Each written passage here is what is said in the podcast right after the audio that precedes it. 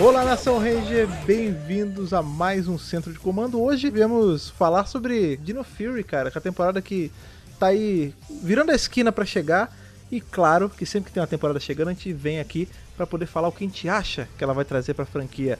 Certo, Ana? Certíssimo. Então vamos hoje aqui papear nós quatro. Vamos teorizar, vamos viajar na maionese. Mentira, tem base de algumas informações que já saíram, mas o resto a gente É loucura. pode.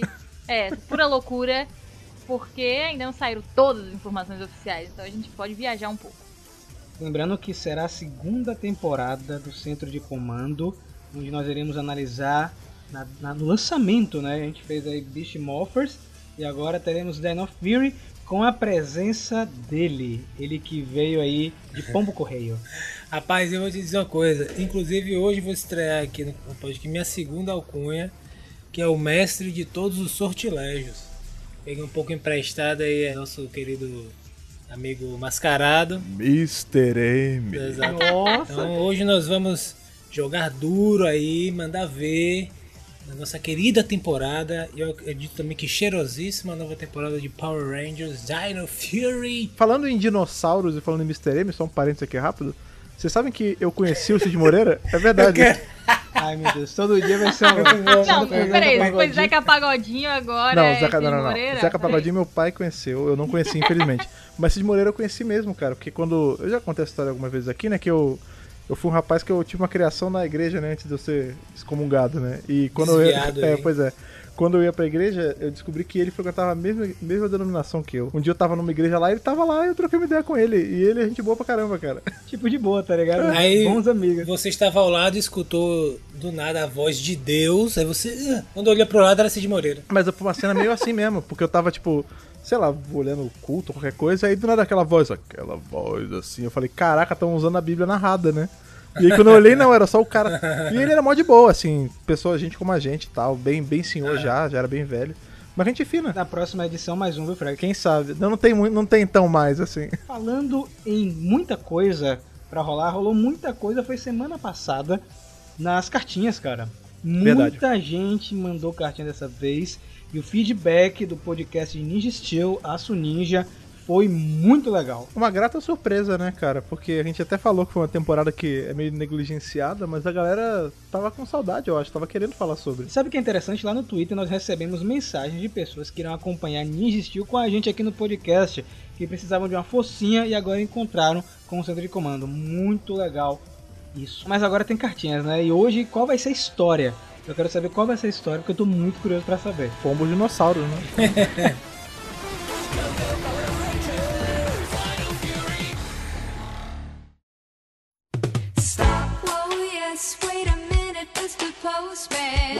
Hoje a nossa piscina atômica ela tá aqui não só com materiais radioativos, mas com a sopa primordial aqui, porque voltamos muitas eras. Nosso querido amigo Zaito, né, que é o nosso Ranger Vermelho, ele está adormecido aqui. Ao nosso lado, Exatamente, ao lado do trio. o trio esse conhecido como Trio Ternura, a rede de morfagem. É isso, somos nós. Essa alcunha eu não esperava não. Agora sim, Lucas, a gente tá nesse período assim de problemas com as cartas. Eu não vejo um momento que vai se regularizar a gente ter o carteiro de volta, cara. É, eu acho que só realmente após a pandemia, quem sabe. Aparentemente, o rapaz coordenador do centro de distribuição de cartas e telégrafos aqui do Brasil, ele me informou realmente que está complicado, mas que está tentando solucionar da melhor forma possível. Estão, esse, esse mês, essa semana, na verdade, eles estão tentando fazer os testes sabe, é, para aqueles robôs da Boston, Boston Dynamics. Olha né? aí, isso é, Então isso eles é bom. fizeram parceria com a Boston Dynamics e estão trazendo robôs é, carpas voadoras para tentar solucionar esse problema das cartas. Aqui chegaram um punhado de cartas assim um pouco esquisitas porque elas estão com um pó meio parecendo pólvora, né? Olha aí. Explosivo, explosivo. sido- É, não sei, vamos ver. Aí vai depender de nosso querido doutor Rafael e nosso querido magistrado Fred para ver para dar o parecer aí final da relatoria. Acho que eu vou resolver isso aí. Menos esse mês a gente vê o que a gente pode fazer, cara. Mas esse tempo de pandemia é complicado. Mas, Lucas, você pode pegar uma pra mim aí pra eu dar uma lida? Vou pegar aqui do cantinho. Bate bem a eu pólvora. botei na piscina aqui atômica. Vou dar uma batida aqui. Pronto, peguei. Segura aí, Rafael. Olha, que peguei. Essa carta aqui veio do Lucas. Eu que escrevi, desculpa, gente. Referente, referente à edição de número 78, que foi o nosso podcast passado de Ninja Steel. Inclusive, agradecer mais uma vez pelo feedback positivo é, no podcast. A gente vai continuar, então, maratonando aqui a temporada em paralelo com o Dino Fury. Vai ser bem bacana essa experiência. Tem que aproveitar, né? Enquanto não tirou do Netflix. Eita! Olá, imponências, espedes da dimensão do podcast. Olha aí. Isso, Eu vou- muito bem. Eu voltei agora pra ficar porque aqui é o meu lugar. Desculpa não resistir ao refrão. Eu sou o Lucas, tenho 17 anos, sou daqui de Maceió e não estava tendo tempo para acompanhar o centro de comando pelos cansativos momentos de estudo, mas agora estou de férias já maratonei tudo. Aí o cara deixou em dia. Estudou o centro de comando nas férias, tá certo. Estou gostando muito dos quadrinhos, principalmente do Power Rangers, por explorar o universo e focar mais ainda no Jason, Zack e Trini. Aliás, sou hashtag Time Zordon, porque o Draco até o momento claramente não é confiável. Realmente Nem nunca vai É. ser, né? nunca vai ser, né? Pelo menos é o que a gente tá vendo aí que tá sendo construído. Não acho que vai ter uma redenção do Draco, não. Espero também que não, tá? Estou surpreso por força do tempo completar 20 anos justamente no dia que eu faço aniversário, fora que tem um Lucas no time. E estou muito, mas muito ansioso por Dino Fury, aliás, sem dinossauros. Mas falando sobre a edição deste podcast, 78, eu sinceramente não sou muito fã de Ninja Steel, mas tenho que dar parabéns para a patroa da temporada, que é Madame Ódios. Que vilã magnífica, inteligente e maléfica. Sem spoiler, quem viu o primeiro episódio sabe que Madame Ódios, ela tá articulando alguma coisa aí, né? Miodes é artreira, hein? Ela é sinistra, viu, Lucas? Se prepara aí, viu, cara? Se prepara. É o tipo de pessoa também que você não, não tem nem surpresa, né, quando é ruim. Imagina, uma pessoa dessa não poderia ser assistente social. Saca, tipo, Madame Ódios. tipo, É isso. Vários ódios, né, cara? escondendo uma estrela do poder do Galvanax, né, cara? Ela não mostrou com É. certeza aquilo ali pra ele. E aí o Lucas termina. Então é isso, tentei resumir todos os meus pensamentos nesse e-mail e desejo tudo de bom para todos os benignos dessa equipe do melhor podcast do Brasil Oh, e até obrigado. mesmo do mundo. Ah, e já estou ansioso por mais episódios do Centro de Comando Conexões. Hashtag Netflix quero Power Rangers. Hashtag queremos também. Olha aí. E agora eu vou pedir pro outro Lucas pegar outra cartinha. Isso aqui eu vou mergulhar bem no fundo da piscina, porque ela ficou. Parece que ela ficou presa em algum tipo de gosma, misturou com a pólvora ou com o pó lá, não sei, Eita. vamos ver. são, os, são os sucos primordiais aí da, da piscina Exatamente. jurássica, pô. Receba aí, ó, essa carta cheia de gosma aí na sua Olha mão. só, olha só essa carta. Olá, Mega Power Brasil. O meu nome é Luiz e vivo em Portugal. Tá crescendo o número de pessoas que vivem em Portugal. Portugal, né, pois. Não, isso é uma verdade mesmo. Quando eu pego os analíticos, né, do- dos nossos ouvintes e tudo mais, Portugal tem crescido muito, cara. A gente tem tido muito, muitos ouvintes lusos, cara. Um grande abraço pra vocês. Que legal, Nossos cara. queridos irmãos Sim. lá de Portugal, um abraço. É sempre bom, eu acho que, expandir as fronteiras, Sim. né, cara? Chegar em outros países que também falam a língua portuguesa. E, e, assim, Portugal é um país belíssimo, uma cultura belíssima. Ana adora, nós cara. herdamos. É. É. cara, nós herdamos, faz parte, é um dos tripés, vamos colocar assim, da nossa cultura brasileira. Sim. Importantíssimo. Né? É, e olha, já- vocês já imaginaram, eu tô viajando total, mas quem sabe. É, um dos sonhos que a gente tem é fazer um grande encontro nacional dos ouvintes aqui do Centro de Comando. Agora, vocês já imaginaram um internacional, uma Oh, road trip, cara. uma road trip nós quatro e, e os respectivos, né? No, no caso, Meu Deus. no caso de Lucas e eu, né? Indo ia ser Portugal. Eu queria também uma, uma, uma cartinha aí de um ouvinte de Angola, que também seria legal. Sim, seria bacana mesmo. Imagina a gente, a gente indo pra Europa, tipo, centro de comando, tipo filme antigamente, né? Que tinha Sabrina vai a Road Roma, trip. Sabrina não sei o que, tipo assim, centro de comando vai a Portugal. e a gente, pô, conhece muito os, os ouvintes lá, cara, isso ia ser bacana. Ia ser muito bom. Luiz, então, fica atento que daqui a pouco a gente tá aí, viu? Olha o que ele falou. Sou um fã de Power Rangers desde muito pequeno. Hoje, com 30 anos, essa paixão continua intacta. Tem sido uma viagem fantástica desde que descobri o vosso canal.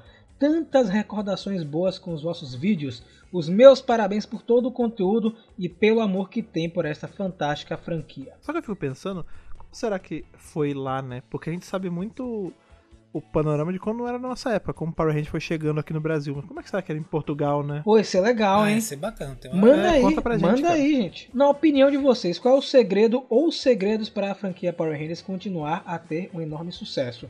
Eu já pensei em várias hipóteses, mas gostaria de ouvir nas vossas opiniões. E aí, Lucas, por que você acha que até hoje tem sucesso Power Rangers? A gente tem aquela velha teoria de que ali Jurassic Park, dinossauros estavam bombando na época.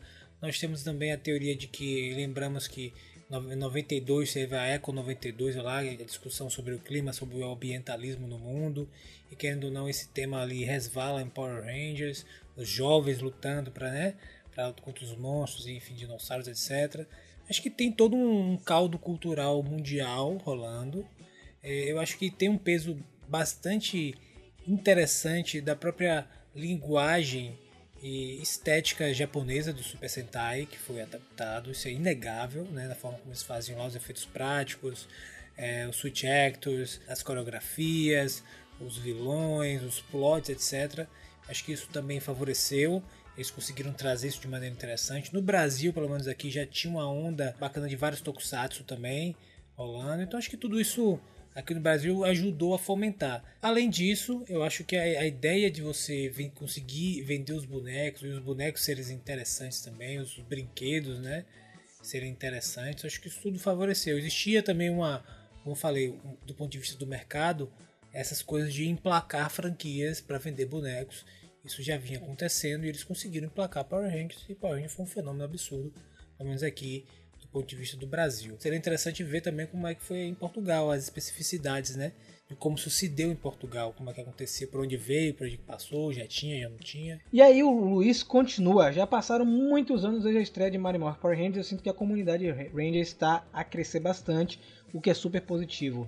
Queria deixar essa pergunta para ser respondida no centro de comando, se possível. Aí está respondida. Continue com um excelente trabalho. Vocês são o melhor canal de Power Rangers que eu conheço, tanto a nível de conteúdo quanto a nível gráfico.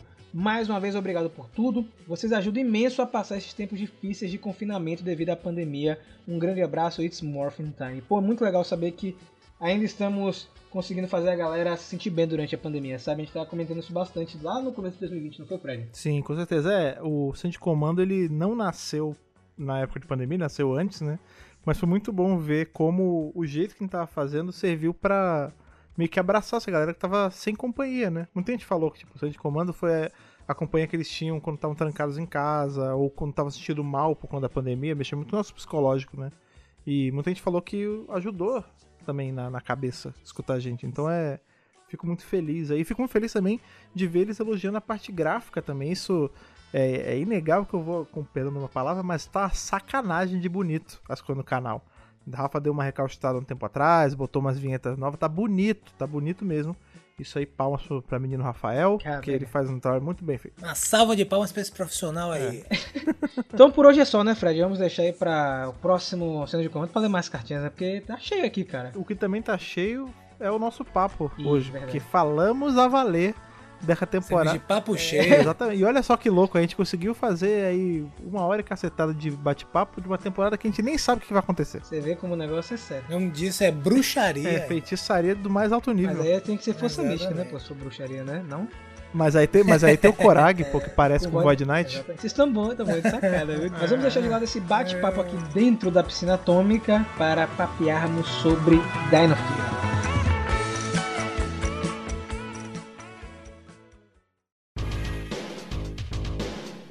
É, como falamos aí na abertura, né, cara? Esse vai ser um daqueles temas que você, eu convido todos vocês que estão ouvindo a gente aí a voltarem depois que a gente já tiver pelo menos a primeira temporada pra ver exatamente o que era só loucura da nossa mente e o que nós chutamos certo. Porque a gente fez isso quando tava pra chegar Beast Morphers.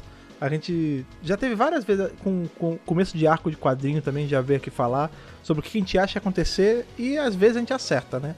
Então hoje é isso. A gente vai pegar o que a gente já tem de informação de Dano Fury e também temperar ali com nossas teorias. Ana já está afiadíssima, como sempre, né, na teoria, na- no estudo de cor aqui.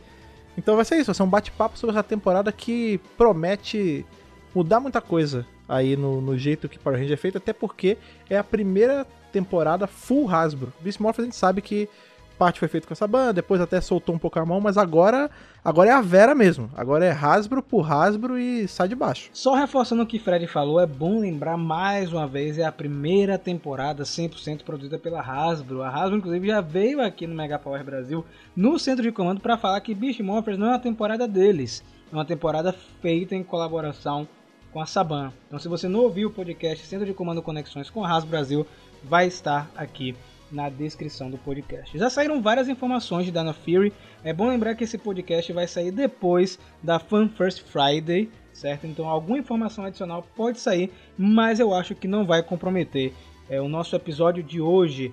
Temporada com tema de dinossauro. Antes de começar a falar um pouco sobre a história, o que, é que vocês acharam da Hasbro começar com essa temática? Lucas. Eu acho que é jogar no seguro, né, cara? É que é no produto que foi o fenômeno cultural da época dos anos 90. Eu acho que não, eu não esperaria nada diferente assim, entende? Para eles voltarem é, a trabalhar com esse tema é, e tentar alcançar de novo, tentar fazer, talvez, replicar pelo menos um pouco desse fenômeno que, fenômeno que aconteceu. Acho que eles estão, minha hipótese é que eles estão preparando o campo para isso. Talvez a ideia da Netflix, novamente, é uma hipótese, né? Eles não tem nada confirmado em relação a isso, mas minha hipótese é que é eles tiraram da Netflix para poder facilitar é, das pessoas na busca encontrarem as temporadas que eles querem que as pessoas assistam, né? Para não ficar aquela poluição e etc. de várias temporadas. Principalmente as pessoas mais novas que estão chegando, não ofendam que já está acompanhando e tal. Então, cara, tô na expectativa de ver é, sobretudo nessa na questão de produção também, como vão ser os roteiros, as filmagens, é, como é que tá o elenco, como é que eles vão dirigir o elenco, como é, como é que se vai ter drama, se não vai, vai ser temporada com mais ação, como vão ser, né, os, como vão ser os Megazords. Tudo isso a gente está na expectativa para ver o que que eles vão mudar, o que que eles não vão, se vai ter alguma relação com o universo expandido. Então assim, cara, é, é uma expectativa grande. Os ânimos estão à flor da pele e nós queremos muito assistir aí essa estreia da nova temporada de Power Rangers. Vocês não acham que é um pouco volta às origens, assim? Porque vai ser a primeira temporada da Hasbro. sim. Aí faz sentido você Aham.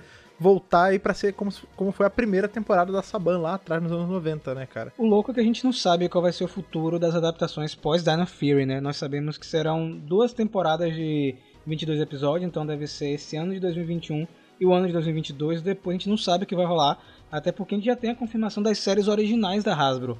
Então, Dino Fury pode ser um começo para Hasbro, mas também o fechamento de todo um ciclo que começou lá em 93. É, eu tenho minhas dúvidas de que eles vão abandonar 100%, sabe? Eu acho que eles precisam de um tempo pra organizar o que que vão ser esses novos materiais, porque eu não acho que eles vão fazer de qualquer jeito, né? A ideia nunca é perder dinheiro. A ideia é ganhar dinheiro. Então, eu acho que 2021 e 2022 são dois anos para uma equipe é, ficar ali cuidando do Dino Fury e eles deslocarem uma outra equipe, uma outra parcela de gente, né? Para outras mentes, para resolver o que, que vai ser esse outro universo que eles vão criar.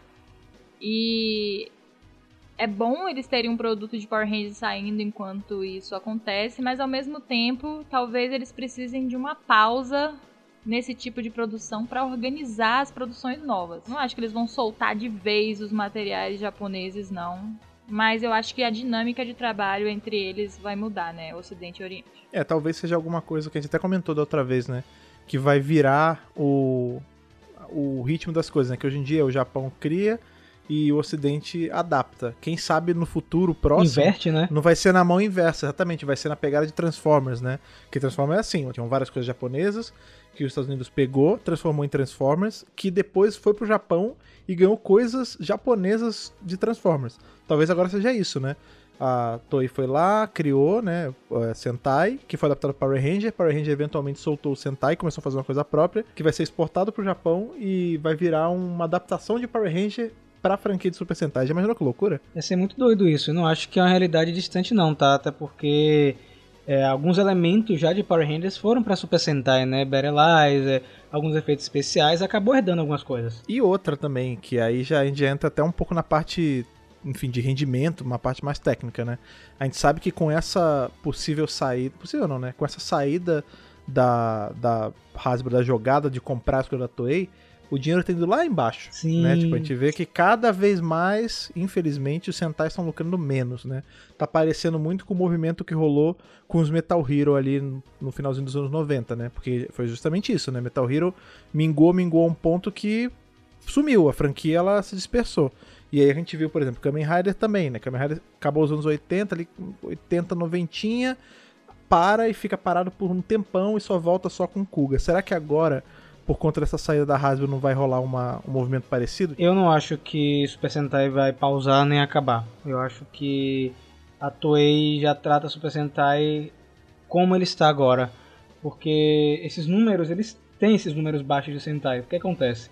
Para quem não sabe, é, há bastante tempo atrás, na verdade até antes de Beast Morphers, os números de brinquedos, produtos de Super Sentai eram vendidos junto com Power Rangers. Na verdade, saía no balanço os dois números juntos. E é claro, quando eles faziam esse apanhado da arrecadação, eles sabiam o que vinha do Japão e o que vinha dos Estados Unidos. Então eles já sabiam que Super Sentai não arrecadava tanto quanto antigamente. Só que agora, como Power Rangers não aparece mais no balanço, os números ficaram muito gritantes. Né? Você tem Super Sentai lucrando 6 bilhões de ienes em 2020, é, Ultraman 7,8 bilhões. Ultraman pela primeira vez passando Super Sentai e Kamen Rider com 30 bilhões. Né? Então você tem uma diferença muito grande aí. Não acho que vai acabar o Super Sentai é, por vários motivos. É, é uma franquia É cultural já, é por conta é disso. cultural já, já está enraizado. A gente viu aqueles momentos de pausa no passado, mas agora eu não acho que vai acontecer não. E eu torço que não aconteça também. Então, mas, é, mas é- esse lance de ser cultural é, é complicado a gente avaliar assim. que, Por exemplo, de novo o exemplo de Kamen Rider. Kamen Rider é culturalzaço. Hoje tá aí fazendo 30 bi pra eles. Mas a gente teve uma pausa de mais de 10 anos. Mas é ta- talvez porque a Bandai se acomodou com o fato de sempre ter Power Rangers. Então, agora no primeiro momento que a gente tem Kira Major, que é totalmente desven- desvencilhado, e agora a gente tem Zenkaiger, chegou a hora da Bandai e a Toei provar que não precisa do mercado ocidental para se sustentar. Então a gente vai ter pelo menos uns dois a três anos aí de muito teste, sabe? Engraçado, né? Vai ser uma era de teste pros dois lados, né? Porque o Ocidente vai ter que se provar enquanto conseguindo fazer bons materiais sem ter a moleta do material original, né? Porque por mais que a gente fale, ah, não, mas o Beast Morphers teve cena original pra caramba, e vai ter cena original pra caramba em Dino Fury também. Uma coisa é você pegar um molde pronto e criar coisas no entorno. Outra coisa é você fazer o molde, né? Isso que, que eu acho que é complicado. Então talvez seja uma. Seja bem isso, né? Uma era de descobrimento pros dois lados, né? O Japão se inventando em relação a fazer algo que nem, nem vai precisar ser adaptado, que talvez ele tenha até uma liberdade a mais com isso. E o Ocidente é a mesma coisa, né? Por conta de não estar sendo adaptado, tem uma liberdade muito maior ainda. Eu tenho uma preocupação em relação, não sei se vocês compartilham com isso, isso comigo, que é como é que vocês acham que vai ser, ou na mão de quem vai ficar a criação do visual dos monstros? No caso, no caso se desvencilhar, se eles se desvencilharem realmente do Super Sentai, da Toei, etc. O que, como é que, é que vocês pensam sobre isso? É, a gente sabe que o cara que tá fazendo o design dos Zords pros brinquedos é o mesmo que fazia Transformers, né? Eu acredito que, quer dizer, pelo menos faz sentido na minha cabeça, eles integrarem esse cara à equipe de criação dos Zords na série de TV. Se ele já vai estar fazendo os Zords, o que impede esse cara também fazer o design dos monstros? Porque a gente tem que pensar isso também, né? No momento em que para de ser adaptação japonesa, os monstros eles dão uma suavizada. Porque tem muito, que a gente fala, né? Muita, muito Japão. Tem monstro que é muito Japão, Exato. né, cara? E aí, talvez dando essa ocidentalizada, talvez a gente vá ter uma temporada com vilões mais próximos do que a gente viu, por exemplo, com o Hanzik, Lord Zed, uma pegada que é pra criança, né? A gente sabe que é pra um público jovem, mas é um pouco mais adulto. Tipo, eu não tô falando que vai ser um negócio tipo Garo, que é evil, sabe que são, mas é algo assim mais próximo de quando tentavam fazer vilões do zero aqui no ocidente. Eu tava com essa discussão, acho que na Twitch, comentando com alguém. É, a gente tem ótimos personagens, ótimos monstros criados aí nos quadrinhos, por exemplo, né? Nós tivemos aí os horríveis na- no quadrinho da Boom Studio, aqueles vampiros. É, É, Pretor, né? Tivemos o Pretor, tivemos os ungidos, então a gente já tem alguns seres criados pela equipe da Boom. Talvez role uma migrar ou a equipe trabalhar em conjunto, né? O que eu acho que vai rolar nas séries não criança, como eles falaram, vai ser uma coisa mais esporádica no Monstro do Dia. Talvez a gente tenha um vilão principal Um arco é, maior. Um arco maior né? e os monstros do dia serem mais pontuais, né? Por exemplo, estava assistindo recentemente Supergirl, né? E aí teve um episódio específico que apareceu um monstro cheio de espinhos em um, em um episódio que ela tinha que lutar em um ringue com um monstro. Ele parecia um monstro de Tokusatsu, mas foi um episódio mais isolado. E durante a temporada são pessoas normais, com poderes, etc. Como está acontecendo nos quadrinhos de Power Rangers, né? Os ungidos são alienígenas, é, humanoides, com a pele pintada, com alguns adereços aqui ali, mas são mais fáceis de adaptar. E é, os monstros, como você falou bem, Fred, é, alguns são muito orientais, cara. Tem episódio que não faz até sentido aparecer um samurai é, lutando com os Rangers. Tem que lembrar também que nos Estados Unidos a gente tem vários é, designers de monstro que são muito bons, né? Os caras que fizeram He-Man, os caras. Não Isso. necessariamente eles, mas tem uma escola de gente que trabalhou com monstro e se inspira nesses caras aí que fizeram muito monstro nos anos 80 e que são ótimos. Então, é, eu não acho que isso vai ser necessariamente um problema. Eu acho que os monstros eu não acho que vai ser um problema. O que eu acho, assim, é. a- a- talvez a maior dificuldade deles seja criar o conceito das séries, sabe? Porque, por exemplo, ah, eles criaram os Omega Rangers, eles criaram os Solar Rangers, beleza. Mas é baseado dentro do negócio que a gente meio que conhece, tá ligado? Agora, a partir do momento que você não tem nada pra se basear e precisa criar uma equipe totalmente nova pra frente, não pra trás, né, no caso. Aí talvez tenha dificuldade, ou talvez não. Talvez eles tenham mentes maravilhosas, eles inclusive trabalhem com o pessoal da Boom, que tá já trabalhando com enredo, enfim. E façam ótimas séries com ótimos enredos, mas aí a gente vai ter que esperar pra ver. Como a Ana tá falando, né? Aqui no Ocidente tem muito cara que é muito bom em fazer bicho, né? Em fazer monstro. Dois exemplos que eu dou, assim, pra tranquilizar nossa mente, é um, que esse é bem distante, mas é daqui, o ETA, né? Que é, enfim, todos os monstros de Senhor dos Anéis, para aqueles monstros gigantões e tal, tudo o ETA Workshop, né? Mas aqui dentro, dentro da Hasbro, inclusive, tem a galera que faz o design de Magic. Já imaginou ser uma pessoa que, que faz o design dos monstros de Magic fazendo o design dos monstros de Power Ranger? E eu não vou tão longe não, tá, Fred? Nós tivemos aí o Greg Aronowitz, acho que é assim que pronuncia, que foi o designer é, dos monstros alienígenas de Power Rangers SPD, cara. Ele que é, trabalhou em Arquivo X, Jurassic Park, Sim. e agora tá trabalhando em The Boys. Ele que fez o visual do Kruger, do Imperador Grum, é, dos aliens que aparecem em SPD. Então acho que nos Estados Unidos tem sim uma galera massa pra, pra trabalhar nas Sim. séries originais. Mas vamos voltar para o que nós temos de concreto, que é Dino Fury. E antes de falar da história, já que a gente tá falando dessa parte técnica de Power Rangers como um todo, né? Então a gente falar um pouco da galera nova que está em Dino Fury. Mas antes de falar da galera nova, vamos falar de alguns nomes conhecidos que estão trabalhando na temporada, né? Nós temos aí o Simon Bennett, que foi diretor de Beast Morphers em vários episódios. Ele que trabalhou nos episódios iniciais, nos finais, trabalhou também em Dimensões em Perigo, de Super Ninja Steel, cara super conhecido. Ele agora é showrunner da série de TV. O Pô. E ele tá muito contente com essa liberdade que ele tá lá dentro, né? E para surpresa de muita gente, a galera tava com medo, né? Porque quem era o showrunner era Chip Lin. E a galera, poxa, eles vão tirar o Chip Lin, né? É, nessa transição, ele vai ficar de fora. E o Chip Lin continua. Ele vai continuar como produtor executivo. Eu acho muito louco a É. Hasbro manter ele, uma pessoa que já está há bastante tempo na franquia. E eu jurava que ele ia cair fora dessa vez. Até porque ele tinha conversado em Beast Morphers com o Alson John, que seria o último trabalho dele em Power Rangers. E pelo visto, não é, né? Pode ser Dino Fury, mas ele tá aí pelo menos dois anos com a gente com Power Rangers Dino Fury. Eu tô muito contente com tanto com Simon quanto Chip Lin juntos. E vocês? A Hasbro não é besta, né? Tirar o cara que fez as melhores temporadas, que tava por trás de um monte de coisa boa. Se tá ali dando sopa, pra que, que você vai tirar um cara desse, né? E pra manter o espírito também. É né? isso, até pra não ficar tão distante. Tipo, a gente tem que lembrar disso também. Já vão ser muitas mudanças, né? É, vai tá com papo de vai parar de ser adaptado. É, tem tá mudando toda a estrutura da empresa, que agora tá tomando conta é outra. Então eles, eles já sabem que eles estão mudando muita coisa, mas mesmo assim a gente ainda precisa de uma âncora, né? Como o Lucas acabou de falar, tipo, precisa de algo pra manter essa uma coisa coesa, né? E o, o Chipilinho, ele, ele faz tudo ficar muito bem feito, né, cara? Nosso querido amigo Chipilinho. Nós temos ainda a Becca Barnes e o Alan Dale que trabalharam em Ninja Steel e Beast Morphers. E esses são nossos nomes conhecidos na parte técnica. Agora nós temos nomes novos. Temos a Caroline Belboff, que é... trabalhou em Shortland Street e vai ser diretora de episódios em Dino Fury. Chris Graham também vai dirigir alguns episódios em Dino Fury. E um nome que ficou assim em evidência nos últimos meses é o Michael Hurst, né? Ele que fez o Iolaus em Hércules e dirigiu aí Spartacus, Xena Princesa Guerreira, Ash vs The Evil Dead. Ele foi convidado originalmente para dirigir os episódios 6, 7 e 8 de Dino Fury e depois chamaram ele para dirigir o 9 e depois o 19, 20 e 21. Ou seja, nós temos é, esse cara aí dirigindo bastante episódio é, da primeira temporada.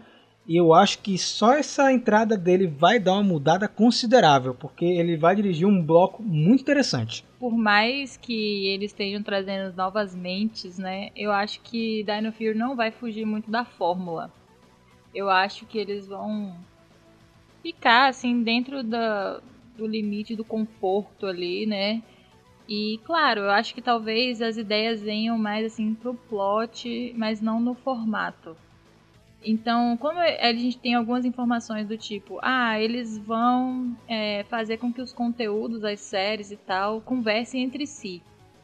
É, isso é interessante porque a gente tem que ficar atento a, ao enredo, porque esse enredo pode influenciar um material que vai sair mais pra frente em outro formato, por exemplo. Então, é, eu acho que talvez essa equipe já esteja entrando para isso, sabe? Para fazer essas ligações. A gente não sabe quantas dessas pessoas vão estar envolvidas nesses outros materiais, se vão ser equipes completamente novas, 100% novas, tipo, ah, a gente vai fazer uma série aqui, por exemplo, para a Netflix. Gente, isso é especulação, viu? Não tem nada confirmado, estou apenas dando um exemplo. Vamos fazer uma série para Netflix. Será que todo mundo que vai entrar nessa produção vai ser 100% novo ou vai ter um chiplin aqui ou vai ter uma pessoa que já trabalhou em Power Rangers ali, entendeu? Então a gente tem que ficar de olho nisso. É, eu, eu não acho prudente eles soltarem totalmente a mão, assim, eu... Eu tiro muito, por exemplo, que a gente. Isso foi um problema sério que rolou com o Doctor Who agora uns anos atrás, né? Quando chegou na dessa primeira temporada, o Chris Chibnall, que era o showrunner novo, ele decidiu não trazer ninguém das antigas, assim. Ele só trouxe roteiristas novos. E assim, que novos no sentido de. A pessoa nunca tinha mexido com o roteiro de Doctor Who. E isso impactou negativamente a temporada. Muito roteiro inconsistente, é uma storyline meio bagunçada. Então acho que assim, você não pode soltar tanto a mão assim, porque senão descarrilha, né? Senão você perde a identidade da franquia. Outro detalhe também, gente, muito bacana de nós comentarmos nessa parte técnica, né, já saindo, ah, esse gancho de Fred foi muito interessante porque a gente precisa ter rostos conhecidos para trazer o ar de familiaridade. E é interessante que isso já foi comentado em outras ocasiões em Power Rangers. Quando o Chip Lin ele voltou, a, a Saban falou na época que era para trazer um ar familiar para quem fosse acompanhar a temporada. Então, se você tem um material muito distante, o fã não consegue se identificar. E acho que foi isso que rolou em Doctor Who. E para manter esse ar de familiaridade, nós temos aí de volta o Steve McKillan, ele que foi assistente de dublê nas temporadas da era da Disney e vai voltar agora como coordenador de dublê em Dino Fury. Cara, é muito bom. A gente já pode ver algum desses materiais, né? Ele cuida na verdade da parte de eh, coordenação de dublês com uniformes, a gente, Switch Actor. E, então a gente já viu algumas coisas no teaser que saiu, aquelas explosões coloridas são clássicas da era da Disney. Então talvez, é que eu tô sentindo isso no ar, é que a Hasbro vai tentar pegar um pouquinho de cada coisa que fez sucesso em Power Rangers no passado. Temos o tema de dinossauro, temos o Simon Bennett de Beast Morphers, o Chip Lin, vamos trazer alguém da Disney também, da época da Disney, pra galera ficar é, familiarizada, prejudicada exatamente. E eles trouxeram, trouxeram o cara que fez as lutas muito loucas da era Disney, né? Só faltou aí o Koichi Sakamoto também Calma. pra é. Calma. É, daqui a pouco aparece. O que vocês acham dessa mistura Vai de ver, eras? Koichi tá, tá já programado para as séries que vão sair sem ser, né? A gente nem sabe. Pois é, tá escalado aí. Um episódio especial, alguma coisa assim. Você, Lucas, que fica de olho sempre nessa parte técnica aí, o que, que você acha de trazer uma pessoa de cada era, cara? Acho que é uma boa estratégia trazer um de cada era que deu muito certo, explorar o, todo o potencial que já foi meio que né, uma pontinha ali, uma pontinha cá que cada empresa conseguiu fazer bem. Então acho que eles vão meio que por aí mesmo. Eu estou na expectativa de ver como é que vai ficar essa parte de direção, de fotografia. É, me surpreendeu, é, como, como a gente falou, né, na época do Ninja Steel a gente já estava meio desligado assim, porque estava muito focado no filme, mas Ninja Steel já tem uma, uma abordagem assim bacana, o Beast Morphers também, mas toda essa parte técnica de efeitos e de fotografia, de enquadramentos, etc. Eu espero que isso aumente o nível mais, né, já que eles estão contrataram é, pessoal novo, tem empresa responsável pelo setor, os caras, enfim, que não falta é profissional, mão de obra e, e- e dinheiro para botar para sair Hasbro bacana. tem dinheiro, né? É, cara, e assim, querendo ou não, é como eu tava conversando com você, acho que foi com o Rafael que eu tava conversando sobre essa parte de efeitos especiais, etc. é importante, querendo ou não, você ter um certo nível de espe- de efeitos especiais que acompanham com o fenômeno do momento. Então, se você tem lá, na época de Star Wars, quem não lembra, né? Quando saiu o primeiro Star Wars, aquilo mudou a concepção de vários filmes e seriados que faziam efeitos especiais. Então todo mundo foi correr atrás de tentar alcançar, pelo menos tentar chegar perto do que Star Wars eh, apresentava nas telas. E desde então, os filmes de ficção científica, etc., eles vêm tentando fazer isso. Né? O, que, o que, que nós temos aí de mais recente? Vingadores, né? a Marvel, etc., com seus filmes com efeitos especiais absurdos, etc. Então todo filme meio que todo filme ou franquia tenta sempre colocar os efeitos especiais no máximo que consegue. Em par, né? É, tipo, você pega o próprio Star Trek, assim, a gente tá com Discovery aí, ou até Star Trek Picard, etc. Cara, os efeitos são. Parece um filme, sabe? É, uma não, série, os é, caras. é eu fico até né? assim, velho, como é que os caras arranjaram dinheiro pra investir? Porque é complicado, você precisa, você precisa ter um retorno interessante pra você poder investir essa quantidade de dinheiro. Sim. Eu tô em hipótese de Star Trek, que os caras conseguem isso não tanto pelo dinheiro, mas enfim, pelo, pelo que é trabalhar com Star Trek. Acho que tem alguns caras que baixam o preço pra poder trabalhar com a franquia. É, até porque ela tem o mesmo status de Sentai no Exato. Japão, né? Já- Já é uma coisa cultural, Exato. né? Então, assim, eu acho que isso é, é importante também para Power, Power Rangers, na série de TV mesmo, tentar puxar ainda mais a parte de efeitos especiais. E talvez a Hasbro puxe também. Isso a gente vai ver, né? Como é que vai ser. Mas, assim, é, como eu falei, as séries anteriores, elas estão sempre mantendo um patamar bacana do mercado, né? Então, se você tinha um mercado mais para TV, home video, eles mantinham lá um padrão de efeitos especiais para aquele nicho. Hoje as coisas já se misturaram um pouco e tá tudo meio que cinema, né? Então, eu tô, eu tô, eu tô querendo ver como é que vai ser isso com a Hasbro, né? Eu acho que a gente vai talvez sentir mais isso depois que realmente começarem a vir as coisas 100% novas, assim. Em Dino Fury não, a gente vai ficar no, entre aspas, mais do mesmo. A gente vai ter aquela aquele tratamento cinematográfico que a gente teve até com Beast Morphers, né, que já é um negócio, aquele um widezão, os efeitos são, são bem alinhados e tudo mais. Mas ainda tem muito jeitão de Power Ranger. Foi até o que a Ana comentou lá atrás, tipo, é, a fórmula não vai mudar muito. Talvez mude um pouco alguma coisa no roteiro, eles vão pegar por esse canto, mas a fórmula é sempre a mesma. Eu acho que, por exemplo, puxando o exemplo de Star Trek, né? Você tava falando, ah, é, é muito. O negócio é gigante, né? Eu acredito que até algumas pessoas devem cobrar menos só para poder trabalhar com isso, porque é uma coisa cultural já e tudo mais. Power Ranger ele tem um problema ainda que a gente já comentou aqui várias vezes. Ele ainda é tido com não maus olhos, mas as pessoas ainda ah, é só coisa de criança. Né? E a gente sabe que no fundo é isso mesmo, né? É uma franquia para criança e a gente assiste porque a gente gosta, mas a gente não é o público real. Eu acho que quando começar a ter essas coisas no entorno, por exemplo, essa possível, que a gente não sabe se vai acontecer mesmo, mas essa possível série da Netflix, quando começar a ter coisas tipo o, o Power Ranger de adulto, entre aspas, o Power Ranger de jovem e o Power Ranger de criança, aí talvez eu acho que a gente comece a ter isso.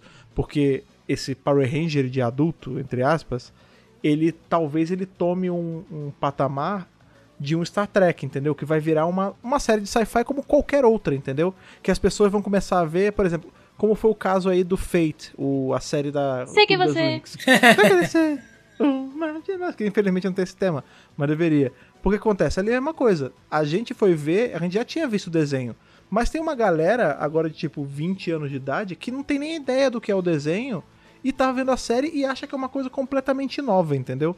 Talvez chegue num ponto em que Power Rangers seja assim. A pessoa vai ver, tipo, a série da Netflix, ou enfim, do, que- do que for, e não vai nem associar diretamente à série de criança, entendeu? Vai achar que é uma coisa à parte. E aí sim vai poder ter uns efeitos sinistrões de cinema mesmo, ultra-wide e tudo mais. É, a minha hipótese ela se baseia no seguinte sentido, do ponto de vista do mercado, né? Então é a mesma coisa. Se você tem, é, vamos supor, o seu público-alvo, né? Que tem a faixa lá de que eles devem estabelecer, com estudos, etc. de perfil. O que, é que essas pessoas estão consumindo hoje? Então, a depender do que eles estão consumindo hoje, eles vão tentar alcançar em termos de história, de como tratar os personagens, de temas, de efeitos, etc. Quando você tem grana para investir e tentar acompanhar, é isso que acontece. Agora, como você falou, tudo a gente vai ter que esperar para ver. Eu acho que nessa parte dos produtos que vão girar em torno do- da franquia, com certeza eles devem, se mas se tiver uma parceria com a Netflix ou qualquer outra empresa, é, eles vão eles vão com certeza fazer algo mais dessa pegada que você falou, mas se eles fizeram uma leitura de mercado e o mercado apontar de que, sei lá, os meninos de meninos e meninas de 7 a 14 anos, eles consomem, sei lá, estão consumindo filme da Marvel, série da Marvel, sei lá, não sei, ver o que que eles estão consumindo. Eles, e eles tiverem grana para acompanhar, isso estiver lá no, no budget e, e na programação, é bem possível que eles, que eles acompanhem. Porque a gente lembra que a Saban tinha um problema aí orçamentário, de estrutura, para poder bancar tudo isso. Inclusive, Power Rangers nasce de uma alternativa criativa para você conseguir fazer uma adaptação de um produto para o Ocidente. Então, a Saban vem desse, dessa escola, né? Eu acho que a Hasbro talvez venha de escola um pouco diferente, que é, não, vamos botar dinheiro. A gente já, já viu o que aconteceu com os Transformers, né? Eu lembro que do primeiro e segundo filme, enfim, da franquia, né? De Transformers foi um absurdo que eles investiram para poder fazer aquele, aquela coisa saltar aos olhos. Você diz nos de Michael Bay ou os antigões? De Michael De Bay Michael mesmo, Bay? assim, Ah. os de Michael Bay que eu tô falando quando chegou no cinema, né? Uhum. É, então não sei, eu acho que tem essa hipótese, ela pode ser que ela se concretize ou não. Eu tenho uma certa aposta nisso, mas vamos, como eu falei, vamos ver. Pode ser que o estudo deles aponte que não precisa, é, o público deles você não precisa ter esse investimento todo, né? Uhum. Tudo vai depender de como, como o estudo aponta. Mas vamos torcer para que a gente sempre quer o melhor, né, cara? Vamos ver.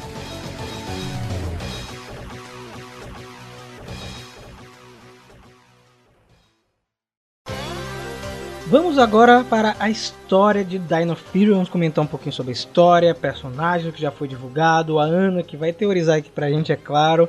Ana, se prepara aí porque pode brotar alguma coisa aqui a qualquer momento, viu? Então vamos lá, gente. A história de Dino Fury, vou ler a sinopse pra quem não sabe, pra quem não viu ainda, o que eu acho um absurdo, né? Porque se você acompanha o Mega Power, você já vê essa sinopse sendo comentada em todos os lugares, em todos os cantos. 65 milhões de anos atrás, uma antiga força trouxe o poder da rede de morfagem para a Terra. Agora as forças do mal chegaram para reivindicar este poder e um grupo de heróis precisa se erguer para enfrentar esse desafio. Revestidos com a energia da rede de morfagem com o poder pré-histórico de Dino Fury, eles terão novas armas Zords e Megazords. Na tradição dos times de dinossauro, vem uma nova equipe Power Rangers Dino Fury.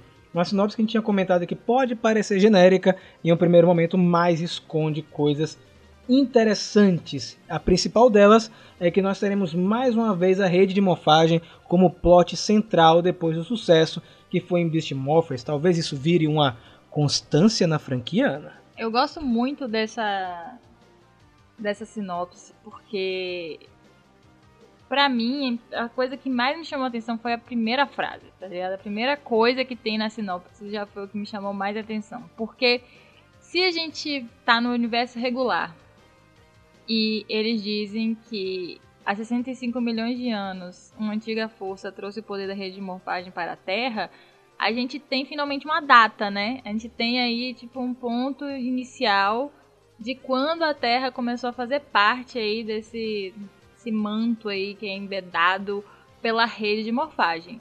Então, é, é para mim isso foi me chamou muita atenção porque eu espero que não tenha sido uma informação simplesmente jogada em sinopse e que seja algo que realmente vai ser trabalhado.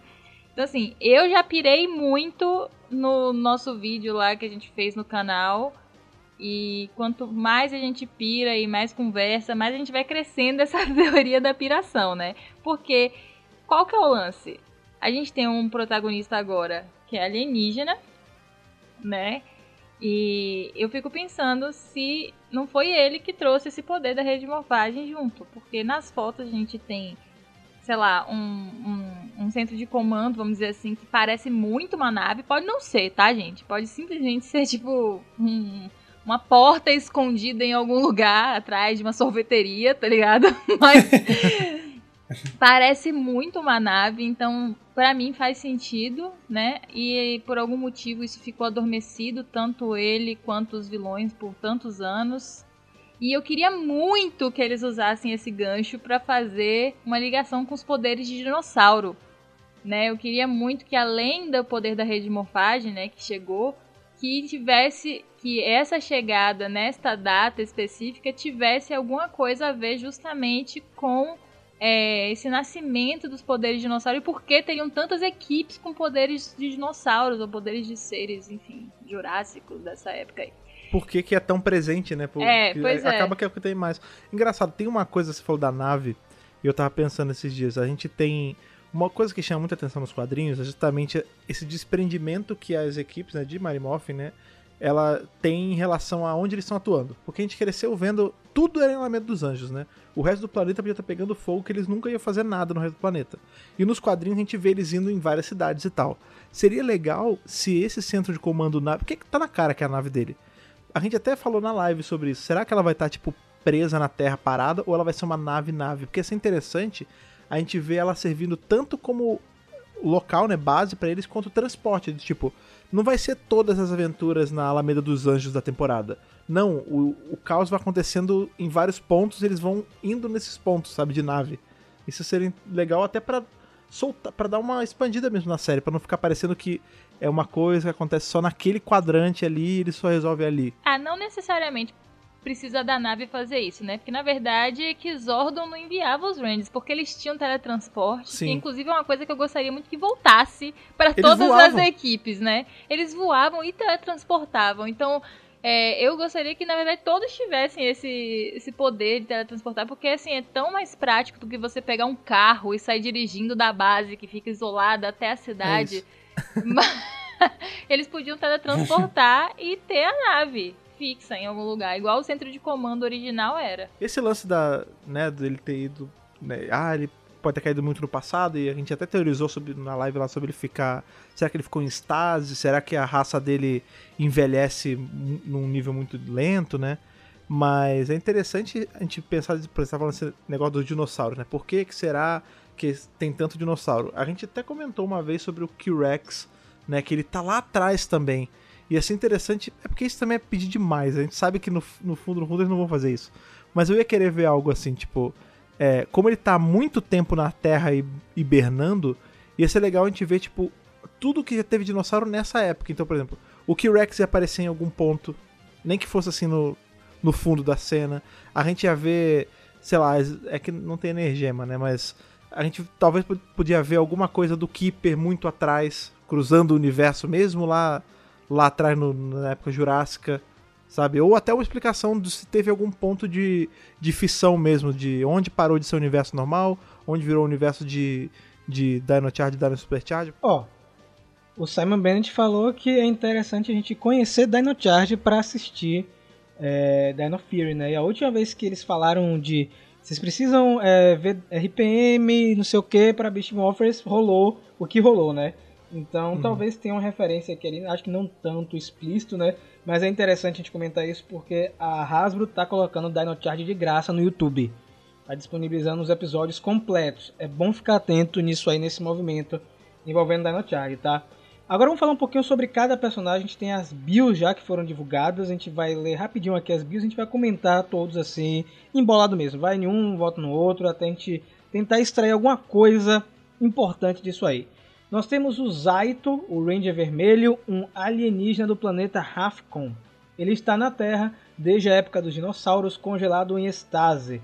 Após ser revivido, ele lidera os Dino Fury Rangers na esperança de impedir que as forças do mal que destruíram seu planeta destruam a Terra. Interpretado aí pelo Russell Curry.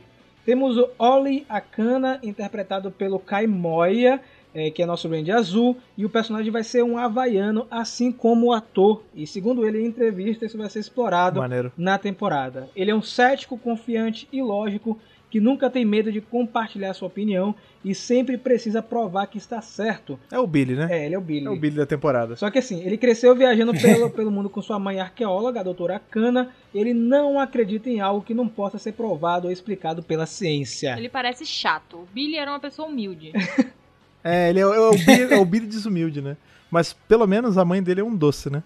É, doutora. a cana. Ah, não. Vamos pular. Vamos pular. Traçality. Essa aí foi. Salad. viu, Fred? Vamos falar da Izzy Garcia, interpretada pela Tessa Hall, nossa Ranger Verde, a primeira Ranger Verde na série de TV. Muito bom. Uma atleta altamente competitiva e ambiciosa, ela se esforça ao máximo e nunca desiste, mesmo quando o estresse é insuportável. ela é próxima do seu irmão Ravi. Aí vamos para ele, o Ravi Garcia, que é o Javier, interpretado pelo Chance Paris, um músico de boa com a vida e que concentra sua energia em seu processo criativo e esforços artísticos. Embora ele ame música, ele não consegue se decidir por nenhum estilo ou instrumento. Sua meia-irmã, a Izzy, é sua maior defensora e é a pessoa mais importante de sua vida. Uma curiosidade que o Chance Paris na vida real é músico, né? ele é cantor de boy band. E por fim, a Amelia Jones, interpretada pela Hunter Dino, uma jornalista apaixonada pelo paranormal. Ela trabalha na agência de legal. mídia online Buzz Blast. Ela é bem conhecida em Pine Ride como a pessoa que você procura se algo estranho acontecer.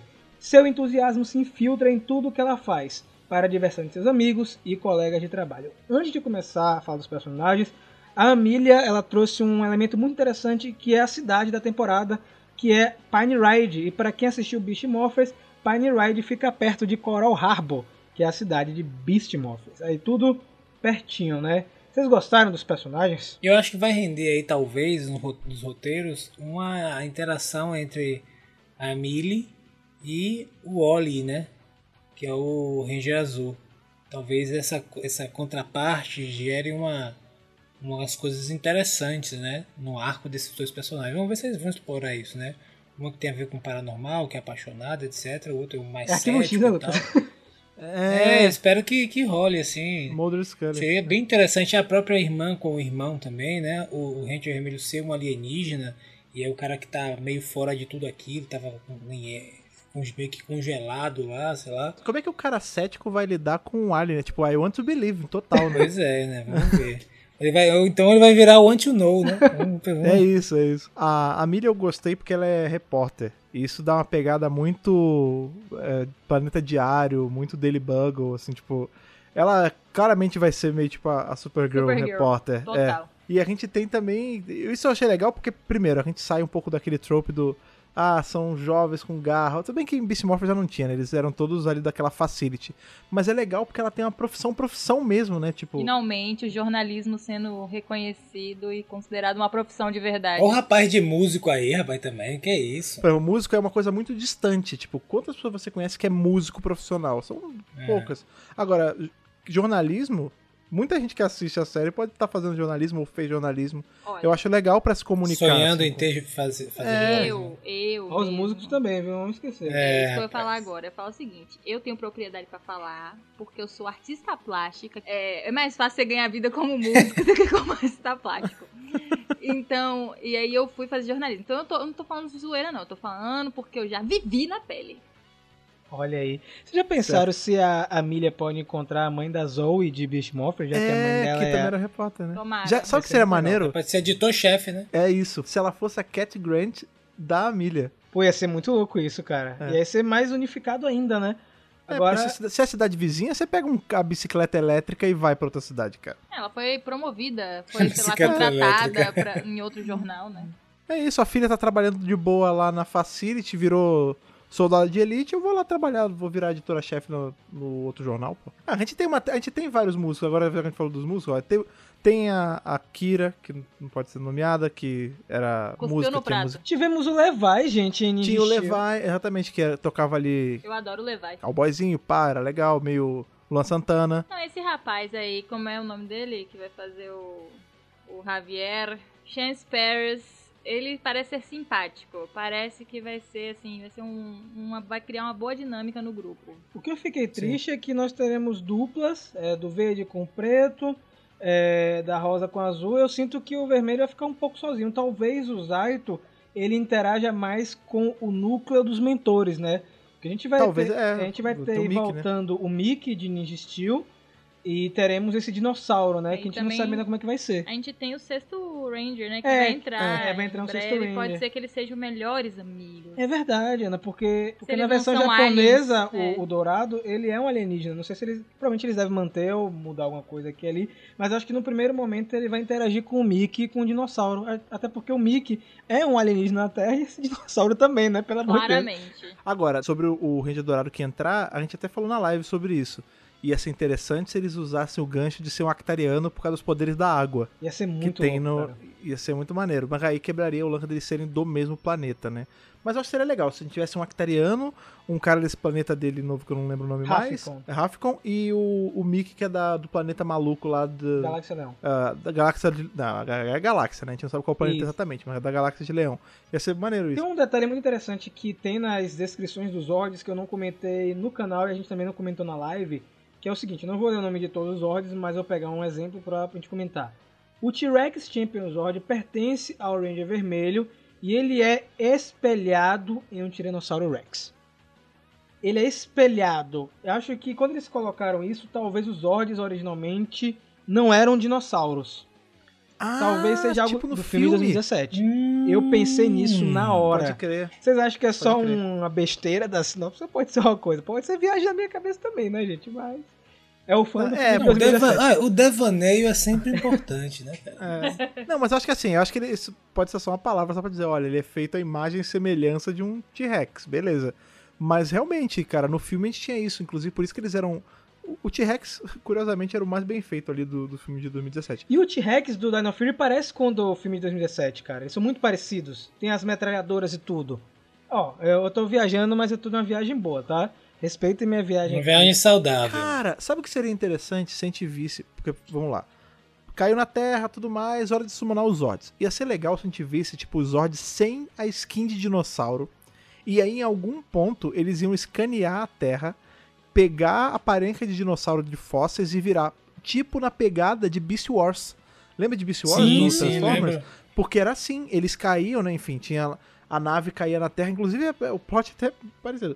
A, a nave caía na Terra, E a Hasbro também, né? é, e é da Harp também, exatamente. E deu muito certo na época. viu? Não, e foi, mara- foi uma revolução visual também, porque era aquele. Tudo bem que hoje em dia é datado, mas. Só não assistam de É, novo. não, mas vale a pena. Eu tava assistindo um tempo atrás e os plots são muito bons. Ele tá datado visualmente, mas se você assistir com a mente da época, fica muito bom. Mas enfim, a nave cai aqui, os Autobots saem, né? Os Maximals, eles saem.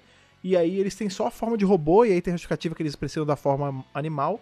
Eles escaneiam a Terra e eles pegam os animais mais próximos, né? E os Predacons pegam os dinossauros e, e répteis e insetos, enfim. Agora, pra fechar, Fred, nossa parte aí de descrições, eu sei que a viagem tá muito boa, mas eu acho que a gente tá viajando demais, é só o sonho, o sonho do fã, né? Mas esperem, dia 20, que é essa semana, semana de lançamento desse podcast, é a semana de estreia da temporada, então atentos. E nós temos as descrições de dois vilões, nós tivemos dois vilões revelados, o Void Knight e o Boom Tower. O Void Knight, que é um cavaleiro de armadura roxa com espada com escudo Bem muito bacana, legal. bem estiloso. Muito legal. Um, guerreira, um guerreiro alienígena blindado que caiu na Terra há muitos anos. Ele pretende usar o poder do Sporix supercarregado para seu próprio benefício. E o Boom Tower, um lutador brutal e general das forças de Void Knight. Um detalhe é que em Rio Soldier, o Void Knight, que é esse cavaleiro, não é o vilão principal. Ele é um vilão secundário. Aqui ele assume esse posto de vilão principal. Um outro detalhe para colocar Até agora, né? é, até agora, é verdade, Lucas. Até agora, até agora pode ser que tenha um, um vilão por trás, né? Eles estão colocando ele no começo É. só pra despistar a gente. Exato. E, e tem um, um lance que é interessante de comentar também, é que saíram nos brinquedos que os nomes dos monstros do dia serão as Sporix Beasts. Então talvez esse poder Sporix seja algo fundamental na temporada. Teve uma pessoa na live que comentou, eu não tinha me tocado nisso, que o Sporix só pode ser como o Morphex dessa temporada, onde os mocinhos e os vilões usam o mesmo tipo de, de energia. A manifestação da rede de morfagem, né? É, pode ser. Olha, eu vou dizer uma coisa a vocês em relação a essa visual desses vilões aí, viu? Daria uma boa skin de Fortnite, hein? Tá aí, Hasbro. não. Escuta aí essa dica. Não é impossível. Já tá rolando Porque- parceria, né? Já pois tá rolando. é, vamos ver aí o que, que rola aí uma, uma parceria aí de membro de skins de Dino Fury, principalmente desses vilões junto com as dos Tá bonito, tá, Rangers. cara? aí você pegar, fazer o seu clãzinho e tal pra poder jogar. Ia ser bem, ba- ia ser bem ser uma jogada de marketing bacana, hein? Snake Eyes já tá no Fortnite já. É. A Hasbro tá lá já. Vem cá, a gente pode ler a sinopse dos dois primeiros episódios, pra gente fechar essa parte e teorizar um pouquinho. O episódio 1 chama Destination Dino Range. Eu acho que Dino Range é esse local nas imagens é, que, Que tem as divulgadas que tem as estátuas? estátuas de dinossauro. Eu acho que Dino Range é esse Ah, lugar. é. Stonehenge, né? É, e a sinopse é: a repórter Amelia acompanha Ollie e sua, sua mãe, a doutora Akana, para investigar as misteriosas estátuas de Dino Range. Eles encontram um guerreiro maligno chamado Void Knight e uma ameaça que coloca o mundo em perigo. O mundo inteiro em perigo, no caso. Então, esse primeiro episódio não vai ser um episódio onde vai ter a galera reunida, né? Vai ser um episódio mais pontual, onde já vai ter o vilão aparecendo para quebrar tudo, gente. É isso, gente. Eu acho interessante a abordagem aí da sinopse já, porque. Da sinopse não, do enredo, tipo, de uma forma geral. Porque, velho, eles já vão começar com o vilão, tipo, quebrando tudo no primeiro episódio. É tipo. Uau, geralmente o vilão tá sempre assim, ou num castelo, ou preso em algum lugar, né? E não quebrando tudo. A gente tem algumas temporadas que o vilão começa quebrando tudo. Vídeo Força do Tempo aí, que ele mata alguém, né? No, no primeiro episódio. Mas faz tempo, acho que isso não acontece, né? Tipo, Galvanax mesmo, quando foi que ele desceu pra Terra? A Galvanax Demorou. era preguiçoso, né, cara? É, ficou- ele não, su- não sujava as mãos, não sujava as mãos. é. Eu tô curioso pra ver como vai ser esse primeiro episódio. Eu acho que vai ser um episódio só com os três ranges iniciais, né? O vermelho, azul e a rosa, assim como acontece na versão japonesa. Eles vão despertar, o bicho vai despertar sozinho e aí o Zaito vai entrar na briga. Já no episódio 2, que é o Sporix Unleashed, que é o Wally executa um plano para pegar Sporix sem o conhecimento de seus companheiros, quando os monstros se aproveitam de sua ideia, Wally percebe a vantagem de trabalhar em equipe. Talvez esse episódio 2 seja o episódio onde a equipe toda vai se reunir e a gente vai ter o time completo com cinco membros. E um detalhe, viu, gente? É, a sinopses de Power Rangers, a gente aprendeu aí em Beast Morphers uma lição muito importante. Elas não entregam absolutamente nada. Ela é só aqui pra enganar. Enganaram muito a gente. As sinopses da segunda temporada não entregavam absolutamente nada e foi plot twist atrás de plot twist, né? Eu acho que eles vão seguir essa linha em Dino Fury, né não? Engraçado, esse negócio de Sporix, Sporix que tá falando o tempo todo. Quando a gente viu o, o Rio Soldier, né? Tinha um vilão que era um cogumelo, não tinha? Sim, eu, eu acho que tem alguma relação com ele. Será que. Só que ele era um vilão meio, meio qualquer coisa em, em Rio Soldier. Tipo, ele era só um. Ele era meio que o, o alívio cômico, né? e faz o os monstros bestinha. crescerem também. Isso. Será que aqui ele vai ter alguma importância maior, assim, do que só ser o, o engrandecedor de monstro? Será que ele não. Sei lá, a raça dele vai ter alguma relação? Porque é muito. é- me lembra demais, tipo, o Sporix e o bicho que é um cogumelo. Eu, essa, essa parte é a parte mais me intriga na história. É, depois que comentaram lá que pode ser a manifestação da rede de morfagem em algum, algum material, eu acho que fica é, mais fácil até para teorizar. Mas o que me intriga, é, eu até teorizei, mas por que o Mickey está de volta? Por que o Mickey está em Dino Fury? Eu até agora não consigo fazer uma ligação é, entre Ninja Steel e, e Dino Fury e por que trazer esse personagem específico. Não consigo pensar, pensar em absolutamente nada. Vou até jogar isso pra vocês aí pra eu me livrar desse problema. E se o Mickey conheceu alguém do planeta do Zaito na época que ele tava trabalhando no Galaxy Warriors? Porque ele conhece uma porrada de raça, ele é um ET também. A gente sabe que o Mickey, a gente sabe que o Mickey, ele tá aí, ele já esticou suas garras metamorfas em vários lugares. Ele conhece Alpha, ele ele conhecia coisa pra caramba antes de, de ir lá pro Galaxy Warriors, lá pro Aerodome. Às vezes ele manja de alguma coisa do planeta do cara e sabe que ele vai precisar de ajuda. Porque pensa, se esse maluco tá caído aqui na Terra esse tempo todo, o Mickey já tá sabendo em algum ponto. Então, às vezes, ele sabia que, tipo, na hora que ele despertasse, ele ia precisar de ajuda. E ele aparece. Olha o Fred já teorizando. O Fred hoje fazendo o Opa! papel da Ana aqui. De parabéns. É, Aí, é parabéns. bom, hein? Recebeu o aval aí O da selo o selo, né? O Essas. selo Manhana. Teorizando. Isso. Teorizana. teorizana. Agora são as únicas informações que nós temos até a data de gravação desse podcast, né? Porque o podcast está sendo gravado antes da Fan First Friday. E a gente acredita que vai sair a abertura, alguma informação adicional, mas eu acho que nada que entregue o plot. A Hasbro tá guardando tudo, as sete chaves, a gente sabe pouquíssimas coisas da temporada, acho isso muito interessante. Agora, vamos ser muito sinceros. porque A gente tá perguntando, né, por que, que o Mickey vai voltar. Bicho, se Power Ranger conseguiu passar a ideia que o Tommy ia virar um paleontólogo, qualquer É um consegue voltar, cara. Porque, tipo, é só. ah, é isso, cara. Ele, por que ele voltou? Porque sim. Porque ele, ele é um bom mentor e ele resolveu fazer aí um turno novo de mentoria. Melhor que o cara que nunca teve aptidão alguma pra ser acadêmico voltar como professor de paleontologia. Vou Só dizer uma coisa pra você, abrindo um parênteses. Se foram, fossem outros tempos, é, época da Disney, Tommy Seria teria o vol- Tommy não, Tommy voltaria. Tommy voltaria É. com certeza para essa temporada. Talvez voltaria até por agora, né? Mas como o Simon Bennett falou que trazer gente de fora na época de pandemia é complicado, porque o Kelson Henderson, ele já mora na Nova Zelândia, né? Então fica muito mais fácil para fazer a, a temporada. Então trazer alguém de fora é um pouco complicado. Mas e aí, meus amigos? Nós temos essas informações. É, algumas coisas devem sair muito em breve, mas a Hasbro está escondendo tudo. Isso é legal.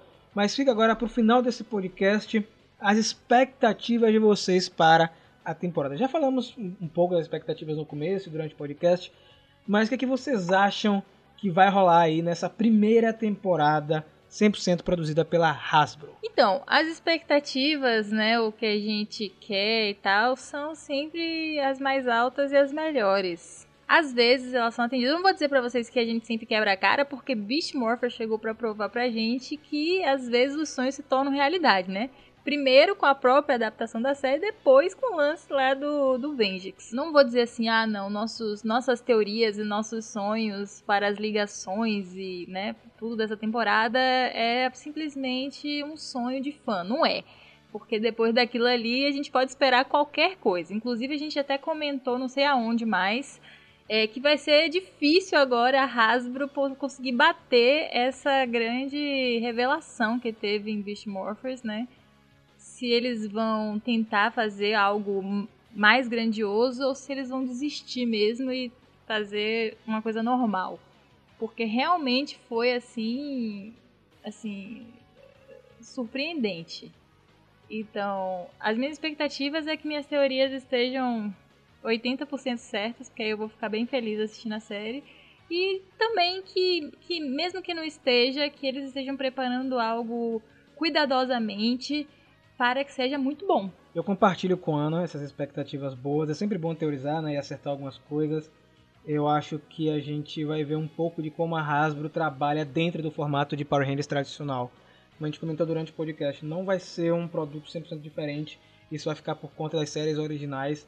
Mas eu torço que essa equipe nova que está trabalhando junto com a galera antiga fique em sinergia, que entreguem bons episódios. A gente já viu muitas entrevistas dos atores, do diretor, né, do showrunner no caso, Simon Bennett, e que a temporada tá bem legal, tá bem divertida, que ela vai ser bem consistente com o universo de Power Rangers. O Simon Bennett, inclusive, deixou bem claro em uma entrevista que não tem como hoje fazer uma temporada de Power Rangers e ignorar tudo que veio antes. A gente não vai fazer uma temporada onde ninguém sabe o que é um Power Ranger. Então deve seguir na mesma estética, na mesma pegada de Beast Morphers. Torço muito que dê certo e que essa temporada cative novas pessoas, que seja o início de muita gente para a franquia, como foi pra gente lá em 93. É, cara, é assim, como a gente tava falando, né? A Hasbro ela comprou um grande problema pra si própria, né? Quando ela entregou uma temporada tão boa quanto Beast Morphers. Então, assim, eu, eu não espero menos do que a gente já teve em Beast Morphers. Então, assim, não tô falando que eu também quero todas as ligações com todas as temporadas que o Kelson apareceu, sabe? Mas eu queria pelo menos o que o mais óbvio. Então, assim, eu queria uma coisa com uma ligação direta com coisas das outras temporadas de Dinossauro, tipo, uma explicação. Eu queria porque tem, tem uns elefantes na sala que é meio difícil você desviar. Ainda mais porque você foi falado aí que não vai ter essa noção de que as pessoas vão esquecer tudo que é Power Ranger. Por exemplo, é inegável a, a, a similaridade do Void Knight com Korag, por exemplo. Será que isso não vai ser falado em momento nenhum? Já que é de conhecimento de todo mundo dos- das outras equipes de Power Ranger? Ou, por exemplo, a gente teve no começo de, de Beast Morphers falando de Rita Repulsa, falando de Sled. Será que não vai ter mais uma, um peso disso nessa temporada? Em especial agora que é uma temporada que é baseada numa parada de dinossauro, sabe?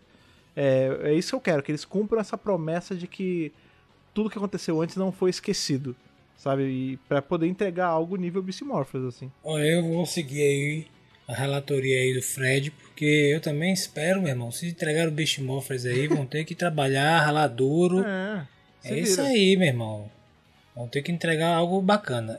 Além disso, eu gostaria de ver é, coisas, por exemplo, como o Ranger Vermelho é um alienígena, quem sabe eles explorarem de maneira bacana a noção de um imigrante, Pô, né? ia ser legal, Lucas. É, Isso, seria legal isso é ter um pouco de drama, eles conseguirem fazer isso em camadas, né? Funcionar. Não sei. Vamos ver como é que vai ser. É, eu também gostaria de ver, como mencionei anteriormente, explorar essas características dos personagens que eles mencionaram de maneira interessante, fazendo contrapontos, etc., com os próprios personagens, ou seja, terem conflitos entre os Power Rangers de maneira, Orgânico, de né? maneira inteligente, com camadas, orgânico, pode ser divertido, pode ter tudo isso, entendeu? Vamos ver, minha expectativa agora é muito mais em relação ao roteiro. Vamos ver como é que eles vão entregar o roteiro. Gostaria também de ver algo do universo expandido dentro da temporada, né? Um personagem, alguma coisa assim, né? Que só tem no universo expandido e vai entrar agora na série de TV. Seria legal de ver também. E quem sabe uma, uma ligação, como o Fred também falou e vocês mencionaram, mais direta com as temporadas de dinossauro. E fazer disso um arco interessante, né? Fazer essa, essa amarração das temporadas de dinossauro aí, ou pelo menos com a principal, né? A primeira. Eu quero ver tudo isso aí. E também participações especiais. Vamos ver como é que vai ser na segunda perna da temporada, né? Que vai ser filmada depois. Eu espero tudo isso aí. Eu acho que ele tem que entregar realmente um produto de alta qualidade, jogar a barra para cima, tentar fazer algo mais interessante do que Beast Morphers.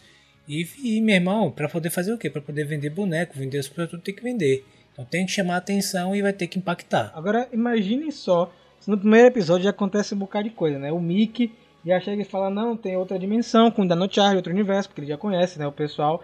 Aí já na primeira, no primeiro episódio faz as ligações todas, né? Seria muito louco, mas é claro que nós teremos que esperar para o dia 20 para a grande estreia de Power Rangers Dino Fury.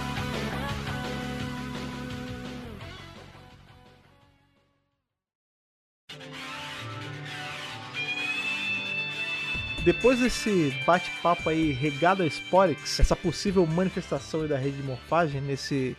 Essas nossas previsões de hoje, né, cara? Porque a gente não sabe exatamente o que vai acontecer em Dino Fury, a gente espera sempre o melhor, mas a gente tá aqui no plano das ideias, né, cara? No plano das especulações, e a gente sabe que apesar de termos um time de elite aqui na hora de teorizar e de, de esperar coisas, a gente sempre conta aí com as ideias de vocês também, porque muita coisa certa sai do público também, sai de vocês que escutam a gente. Então não deixe de chegar aí depois do esse podcast e vir papear com a gente sobre o que, que você acha que Dino Fury vai trazer para Power Ranger e o que, que você acha que a temporada vai ser como um todo, né?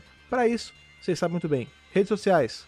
Rafa, Galera super simples, arroba Mega Power Brasil, tem Twitter, tem Instagram e também tem aquela rede social esquecida que é o Facebook. cartinhas digitais, Ana. Vamos lá. Manda pra gente seu e-mail em contato megapowerbrasil@gmail.com. No assunto você coloca a edição do podcast da qual você está se referindo e no corpo do e-mail você coloca o seu nome, sua idade e de onde você está falando para ajudar no Power Senso. E se as cartinhas forem físicas, assim como os dinossauros faziam, Lucas? Vocês podem mandar a sua carta com normas da BNT, espiralada, com citações, assim, bem bacana. Encapada com couro caixa- dinossauro. Isso, encapada com couro dinossauro para a caixa postal 4040 CEP 41 830 972 Salvador, Bahia. E lembrando que nós esperamos sempre o melhor, mas sempre estaremos preparados para o pior, hein? E apesar de, aí como o Lucas falou, estarmos preparados pro melhor e pro pior, a gente tá preparado pro pior porque a gente tá sempre aí bem munido de aliados nessa nossa jornada de produção de conteúdo,